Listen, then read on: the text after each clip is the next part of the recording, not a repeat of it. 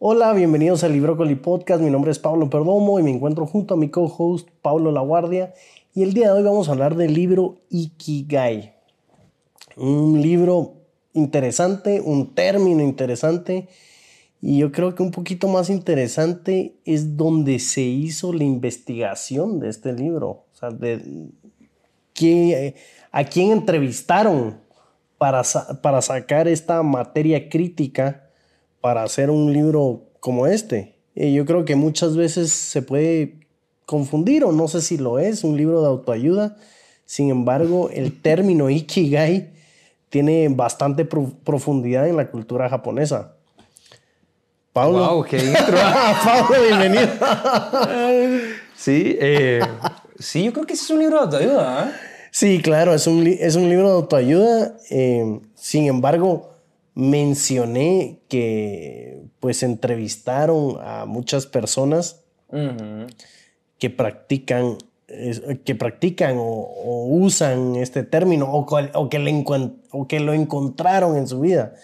Y entrevistaron a muchas personas de la isla de Okinawa, donde... En Japón. En Japón, donde son las personas más longevas del mundo. Sí, yo creo que hay que leer el subtítulo para que logremos aterrizar por qué estas personas que menciona Pablo son importantes en este contexto. Bueno, la idea del libro es mostrarnos eh, los secretos para vivir una vida larga y feliz.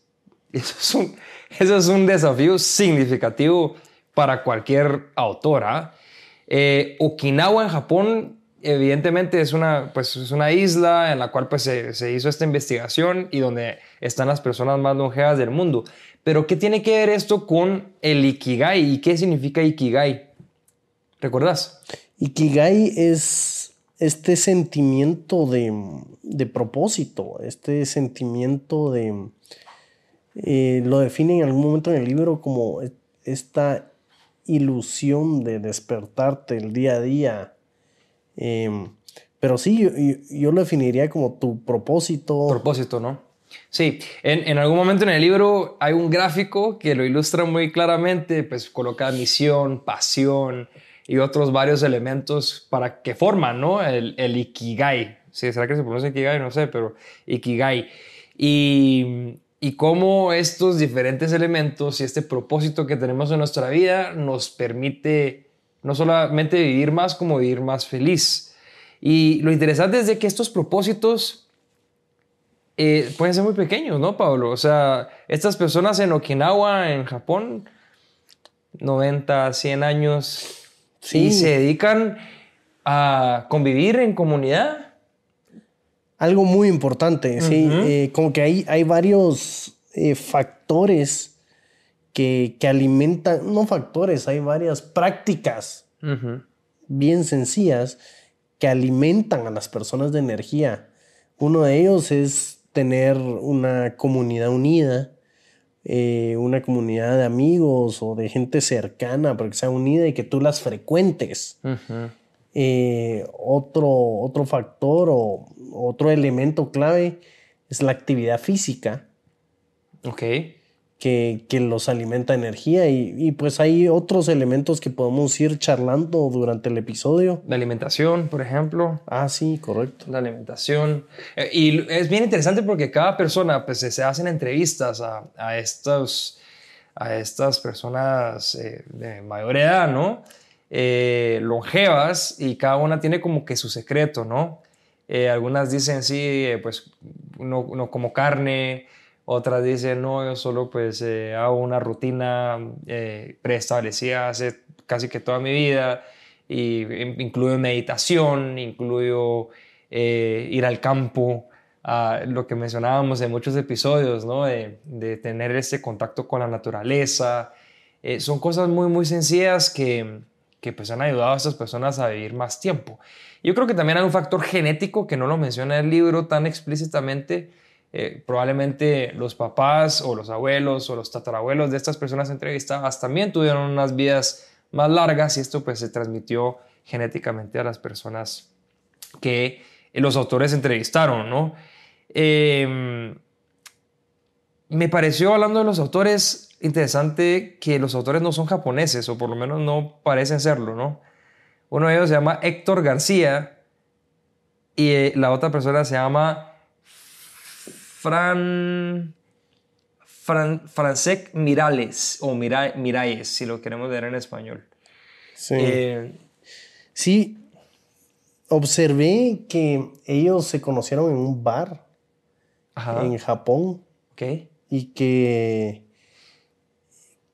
uno le mencionó al otro este término, esta filosofía o esta búsqueda por propósito, eh, por el propósito y, y, fue algo tan informal como, ¿sabes qué? Deberíamos de escribir acerca de esto. Y yo creo que se lo tomaron a la ligera, como que vamos a investigar de qué trata esto. Ajá.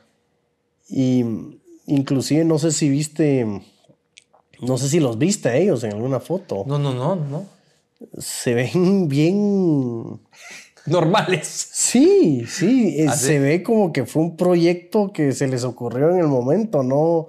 Ah, sí. Ajá, se les se ve que fue algo que, que se ocurrió, se les ocurrió en el momento de cuando se conocieron en este bar y no creo que se, le, se lo tomaron tan en serio al principio, no midieron que iba a ser un hit y que iba a ser traducido a tantos idiomas y que iba a tener tanto impacto. Incluso esta palabra ahorita es hasta viral. ¿Ah, sí? Sí, la utilizan en un ah. sinnúmero de artículos. Eh, ahí hasta, hasta dojos que se llaman Ikigai ahora. O sea, se viralizó. Como ven, Pablo tiene una conexión profunda Ah. Se viralizó bastante fuerte. Yo creo que ellos no lo midieron, ellos lo vieron como que, ah, mira, vamos a ver de qué trata esto. Somos dos extranjeros viviendo en Japón. Oh, wow, interesante, no sabía esa historia. Eh, me, me, gustó, me gustó el hecho de que haya sido una visión desde afuera. Para quien ha visitado Japón, sabe que es un país bastante particular, diría yo, eh, muy bonito y pues con una, eh, tienen una cultura muy, muy interesante. Eh, y sin duda tiene mucho que enseñarnos, ¿no? el Ikigai o este concepto de propósito, como lo mencionó Pablo, eh, es una de las muchas cosas, ¿no? Eh, y creo que podemos entrar un poco más a fondo en las, lo que compone el Ikigai o cómo estas personas lograron vivir más tiempo de forma más feliz, o por lo menos eso es lo que ellos dicen, ¿no? la alimentación me gustaría comenzar con la alimentación porque mi hermana que me está viendo es nutricionista y siempre me regaña de que sigo aumentando de peso. Eh, ¿Crees que la alimentación tiene un efecto directo en tu felicidad? La eh, yo diría que, que sí, que, que afecta mucho tus niveles de energía. Eh, que al final la alimentación, si no la cuidas bien, tal vez o te puedes engordar o te puedes enfermar o puedes adelgazar, también puede ser. Y, tú tal vez tienes cierta imagen de cómo te quieres ver y, eso te puede afectar.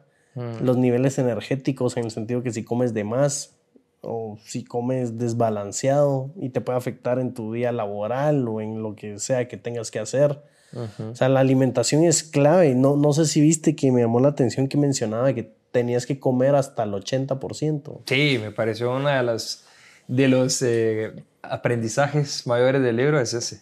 Normalmente yo me lleno a 120%. Sí, hombre, yo también. Yo, sí, el 120 más el postre, a 150. sí, no, no, no, sí. Eh, escríbanos, ay, perdón, escríbanos en los comentarios. ¿A qué por ciento llegan? por ciento llegan? Eso es una buena investigación, ¿ah? Realmente es una de las enseñanzas la alimentación, qué tan saludable es, de dónde provienen estos productos que estamos colocando dentro de nuestro cuerpo. Eh, sin duda tiene algo, pues una relación directa. Eh, ejercicio, lo mismo, ¿no? Y detalle, no necesariamente tiene que ser un ejercicio intenso, ¿no? Sí, no, ellos mencionan hasta, mencionan el tai chi, por ejemplo, mencionan, pueden ser eh, ejercicios lentos o no tan largos, pero no parar de mover el cuerpo. que, que el sedentarismo al final con las personas se retiran y caen en un sedentarismo, o, si son sedentarios, ya sea por su trabajo o por lo que sea, es malísimo, ¿no? O sea, te da vida el movimiento.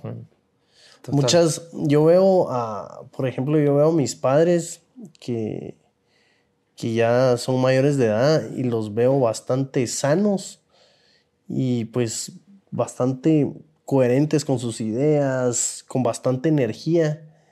Y yo veo otras personas de su edad que, que no están con las mismas condiciones energéticas y yo se lo atribuyo a que mis padres caminan bastante, caminan ah, muchísimo. O sea, no hay día que no hagan 10 mil pasos cada uno.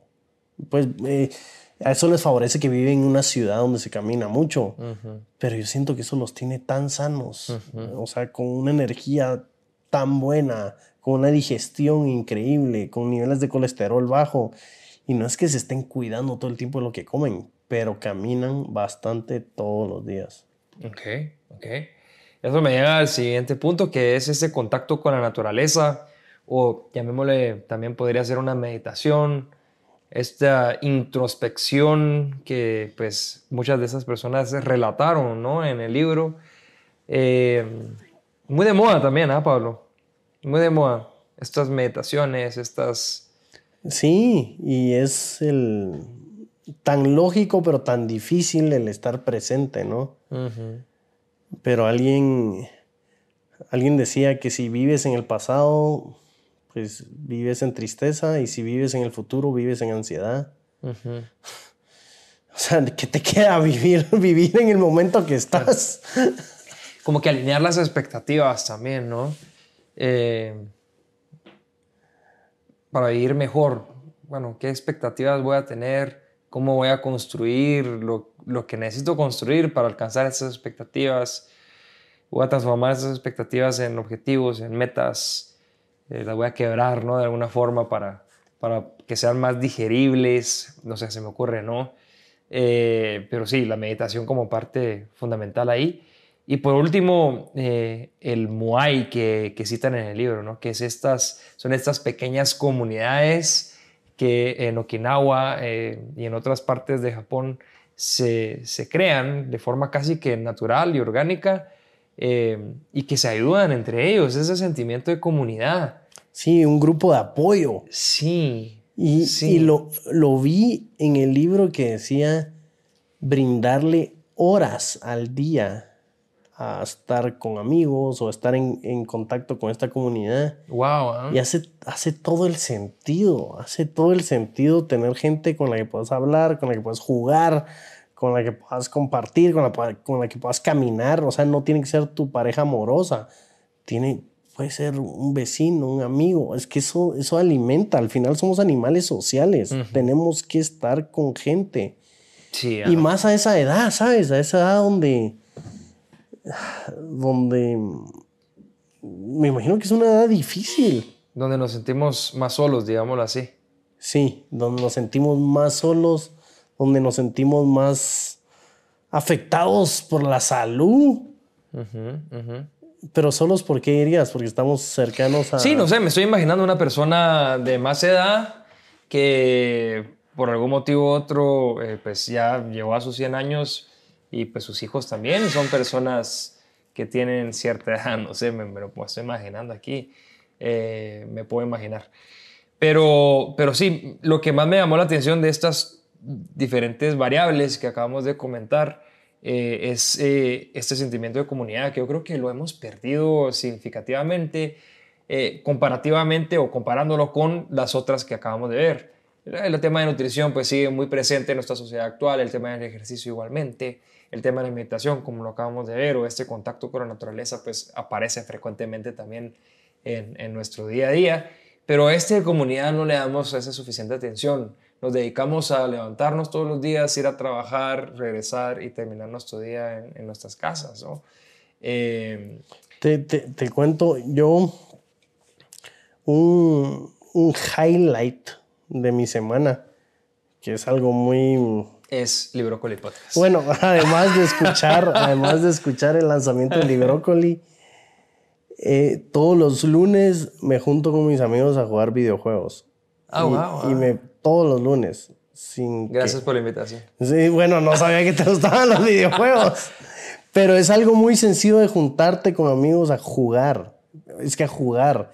Y si no fueran videojuegos, me fascinaría que fuera ping pong o que fuera damas chinas o lo que sea. Pero me refiero a estar con gente que te cae bien jugando. El hecho de jugar, que lo perdemos con el tiempo. Con el tiempo es como que yo no voy a jugar eso. O sea, yo soy un adulto. Pero yo siento que esta gente en Okinawa, con, esto, con estas personas, anda, anda a hacer ciertas dinámicas y ellos se dieron cuenta que eso alimenta al alma y alimenta la longevidad.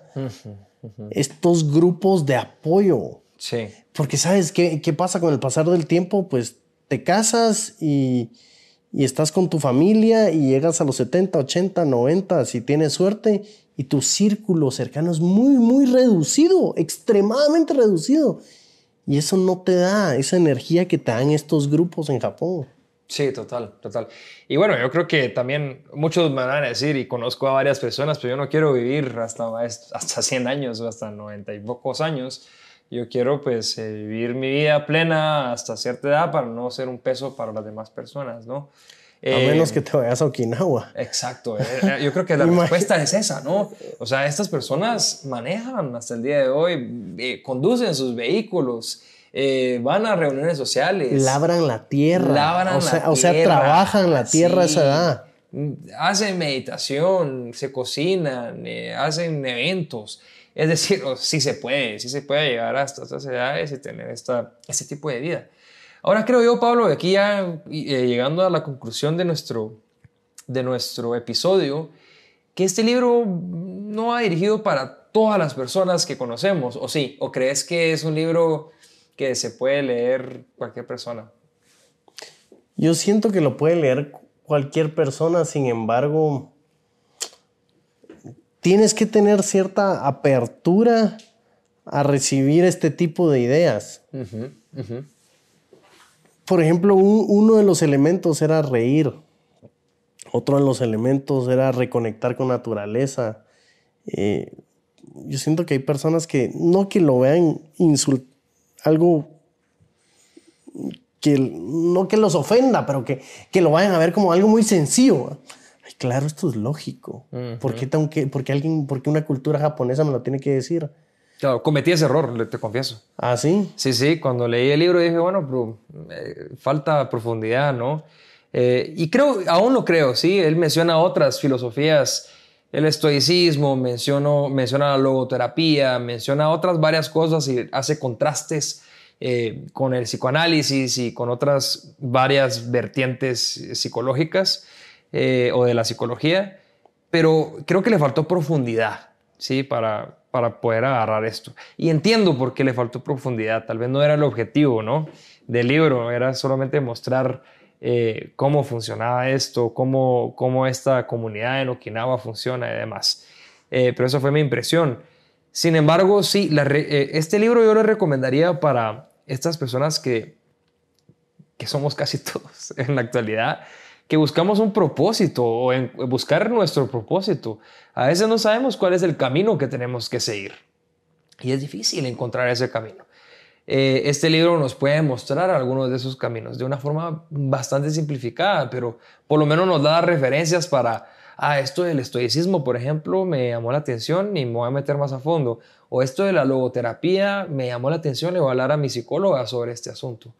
Eh, no, entonces creo que es como un libro de referencias, yo así lo, lo vi y por eso lo recomendaría a estas personas que estamos buscando un propósito o encontrar nuestro propósito, ¿no? ¿Lo recomendarías? Yo lo recomendaría, sí, totalmente. Eh, la búsqueda del propósito es algo que todos debemos hacer. Yo no me recuerdo si fue en un libro que nosotros hablamos, no sé si fue en el sutil arte de que no te importa el carajo, o fue o en otro libro que habló del, del propósito y mencionó algo bien interesante que lo estoy asociando ahorita que estamos hablando de este libro. Mm. De que para encontrar tu propósito te tienes que volver como detective y como que tener este radar bien prendido de de darte cuenta qué son las cosas que te dan energía y qué son las cosas que te restan. Y las personas también. y las personas.